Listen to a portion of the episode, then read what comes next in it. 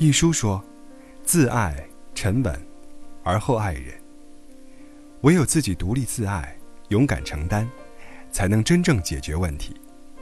婚姻是扶持，不是扶贫；婚姻是爱情的佳酿，不是物质的枷锁；婚姻是两情相悦一起走，不是走投无路求收留。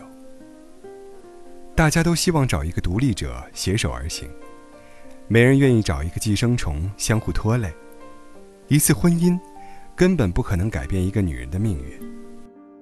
简·奥斯汀曾用这样一段话来形容寄生于男人的女人：尽管婚姻并不一定会叫人幸福，但总算给他自己安排了一个最可靠的储藏室。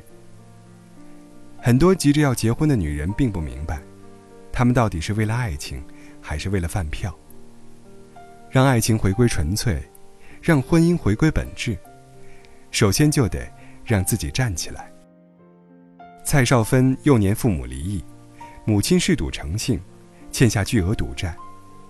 为了帮母亲还债，十五岁的蔡少芬就要到处参加模特比赛挣钱，可母亲却死性不改，后来竟又欠下了八千万的债务，使得蔡少芬一度想过自杀。因为实在心寒。蔡少芬选择了和母亲断绝关系，但蔡少芬的过人之处，就是她从来不将解决问题的希望放在嫁个有钱人上。在她眼中，婚姻不是救命稻草，而是爱的拥抱。后来，蔡少芬嫁给了各方面条件都不如她的张晋。起初，没人看好这段婚姻，现在，他们让所有人都羡慕。在蔡少芬的力挺下。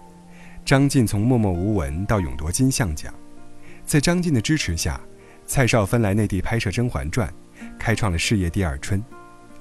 好的婚姻，不是要成为彼此的拖油瓶，而是能彼此搀扶着一起走。带着目的去结婚，只会给婚姻埋下定时炸弹。纪伯伦说：“婚姻就是两个相爱的强者同舟共济。”以便一道战胜岁月征途上的风风雨雨。不要低声下气的祈求婚姻，而是堂堂正正的享受婚姻。面包我自己能挣，你只要给我爱情就好。